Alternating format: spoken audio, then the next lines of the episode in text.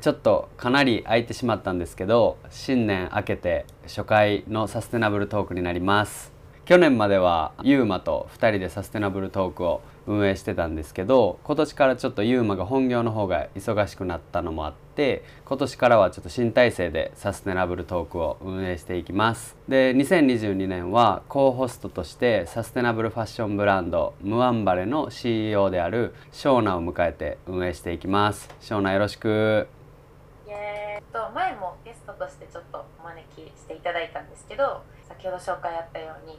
モアンバレアフリカンファッションズっていう、まあ、アフリカ布を扱ったサステイナブルファッションブランドを、えっと、2020年からやってます。森本翔奈です。すごいサステイナブルトークは聞かせてもらってたからなまさかね自分もこうやって出させてもらえると思ってなかったんでこれから頑張っていきたいと思います。お願いします。お願いします。そうですね。ショーナ去年インタビューさせてもらってよかったらその時のエピソードもあるんで皆さん聞いてみてください。ちょっと今回はインタビューではなくてショーナとちょっと軽く今年2022年どんな感じのことを考えてるのかとかサステナブルトークどうしていこうかみたいな話をちょっとさせてもらえたらなと思ってて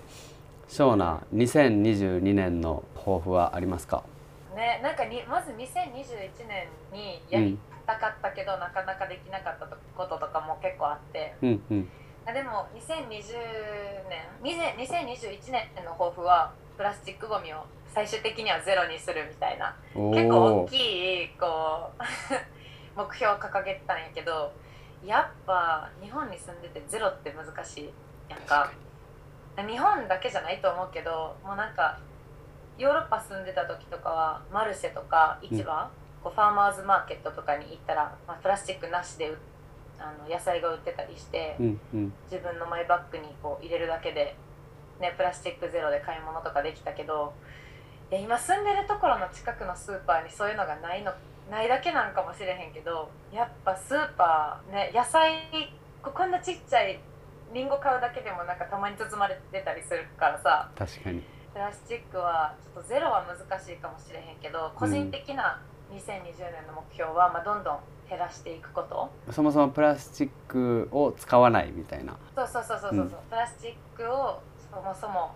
使わないとか、まあ、プラスチック使わんでいいように自分で持ち歩く、うん、カバンとか、うん、もちろんそうやし、ストローとか、忘れずにペットボトル買わないでいいように自分のマイボトルとか、そういうのはちょっとね日々努力したいなって思ってるのとあとはまあモアンバレー。をどんどんどんどん展開していきたいなと思っててまあ今のところはまあちっちゃいこうイベントとかで「ポップアップストア」やらせていただいたりっていうのが中心やったんやけど、まあ、今年もうちょっとサステイナブルな方法でオンラインストアをしていきたいなと思ってて、まあ、それはまだ試行錯誤中というかやっぱりオンラインストアになったら送る時にすごい、ね、包み紙とかなんかすごいいろんなものに入れて送らないといけないからそれを最低限にどうやって減らしていったらいいんかなとかもちょっと考えながら展開していきたいなって思ってます。ちょっとショーナの話聞いてて思ってんけどショーナって、うん、そのヨーロッパにもともと住んでたんやったっけ？アイルランド。アイルランドはあのちょこちょこなんだろう行ったり来たりっていう感じだったんやけど、うん、住んだのはフランスとスペイン。そっかそこ知らなかった俺。えフランスと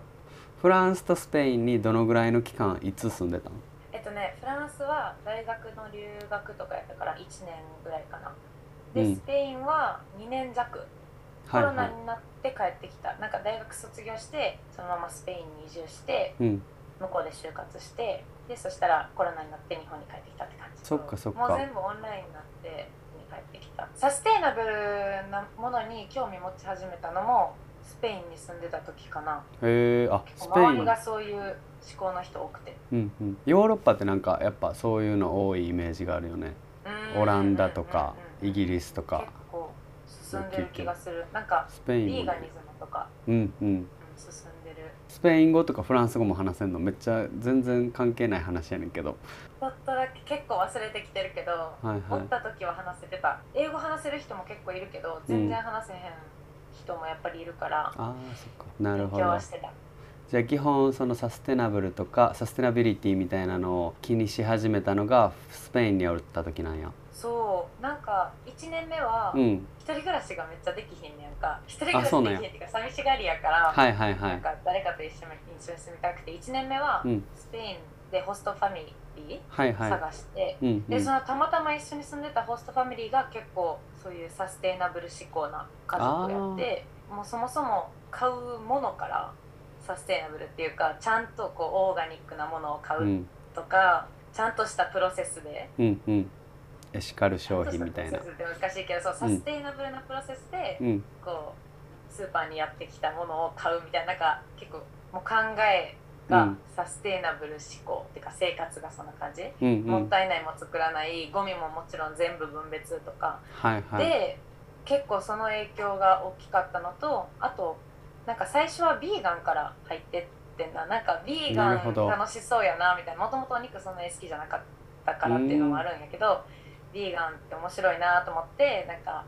最初はすっごいトレンドに乗った感じで始めたんやけど、うん、友達とかでも他にビーガン系の友達がいて、うん、環境のためにビーガンっていう意味が分からなくて最初は。はいはいはい、はい、なんでこう環境にそれがつながるって思ってそれ調べてたら、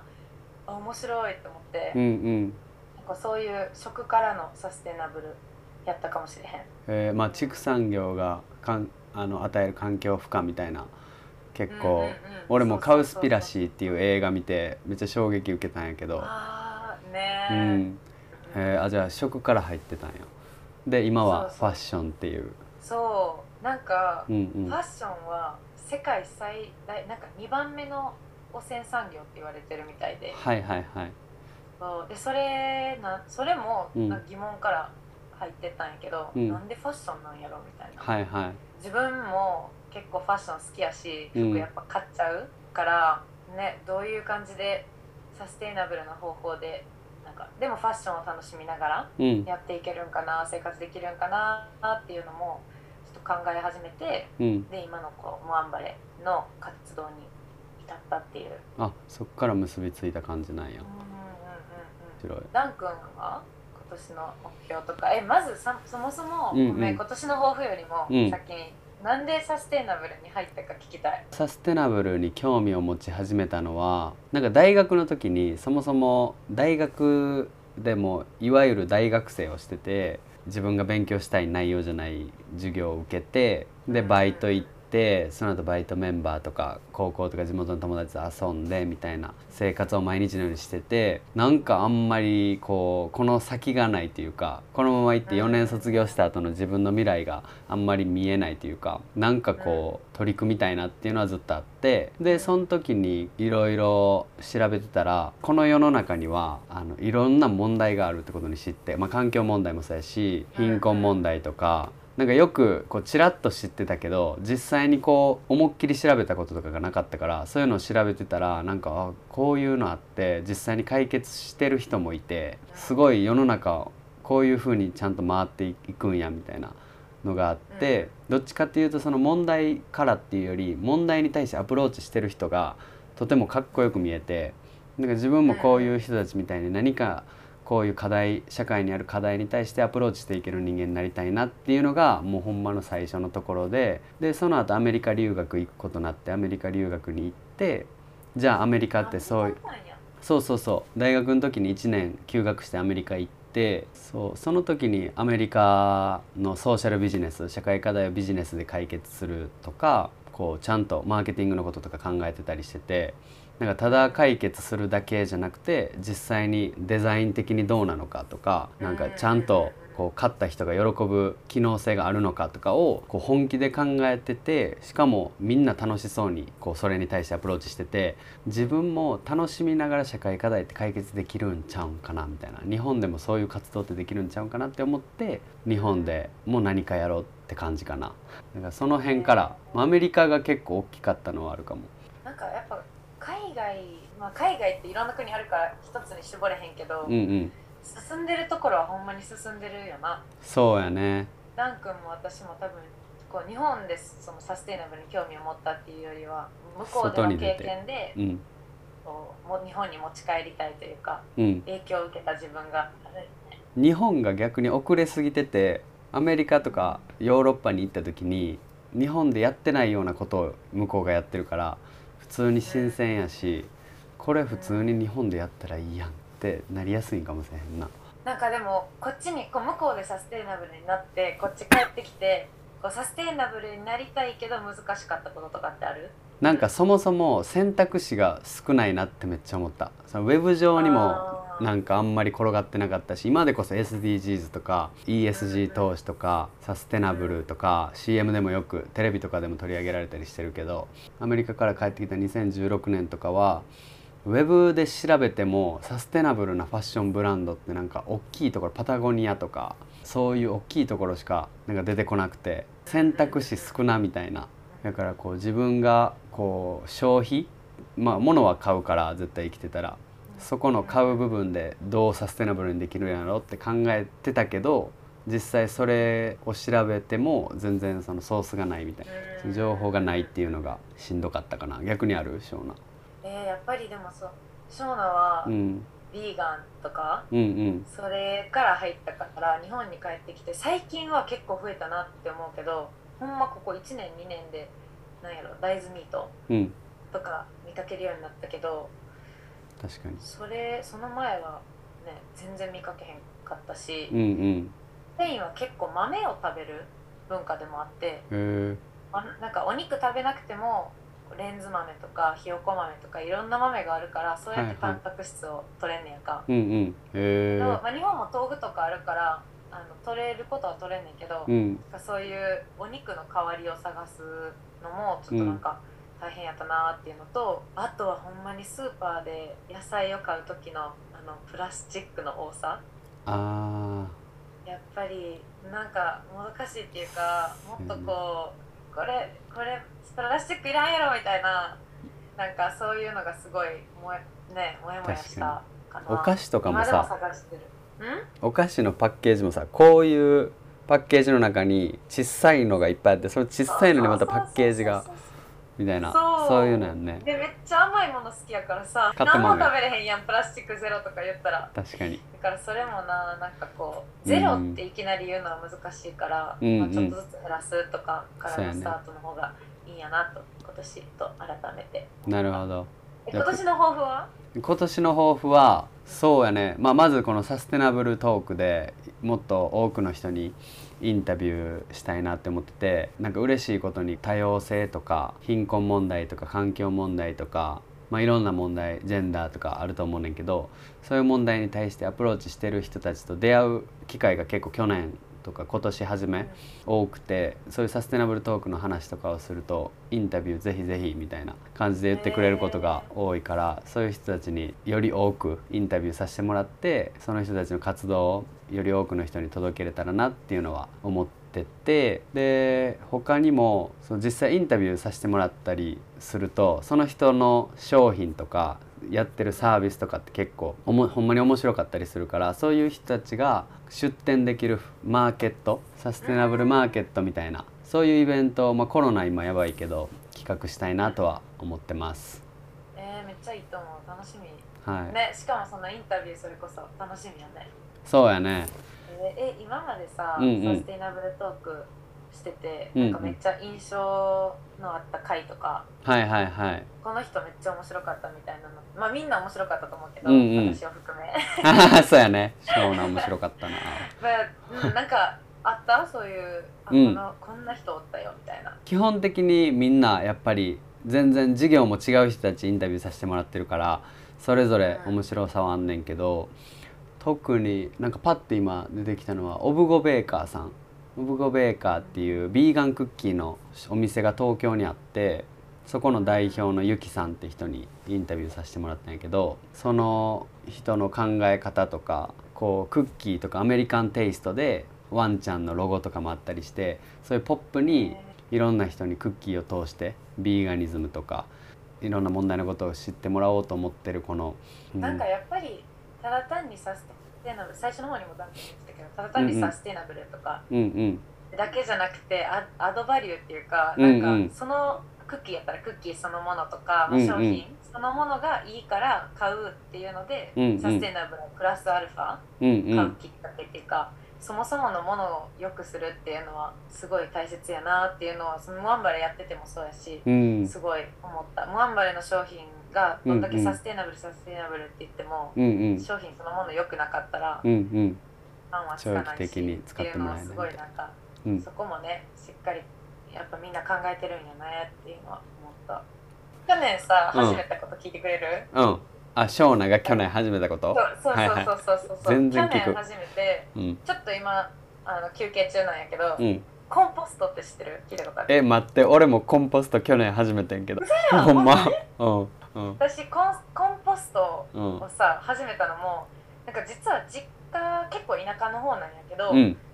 お母さんがすごいなんか家で家庭なんていう菜園家で野菜を作るのにすっごいもうなんか私がちっちゃい時からハマってるっていうか、はいはいはい、好きやねそういうなんか自分で作ったものを食べるみたいな。はいはい。やからそのちっちゃい庭の半分畑みたいな感じになってねんな。でそこの畑でコンポストをなんかナチュラルコンポストわかる、はいはいはい、はい、土の上に乗ってるコンポストみたいな。でっかいのがあんねんけど、うん、なんかコンポストそう当たり前と思っててちっちゃい時から、うん、けど意外とコンポストって誰もしてないしてないやんか。はいはい、でなんか今マンションに住んでんねんけど、うん、コンポストをやりたくてめっちゃ。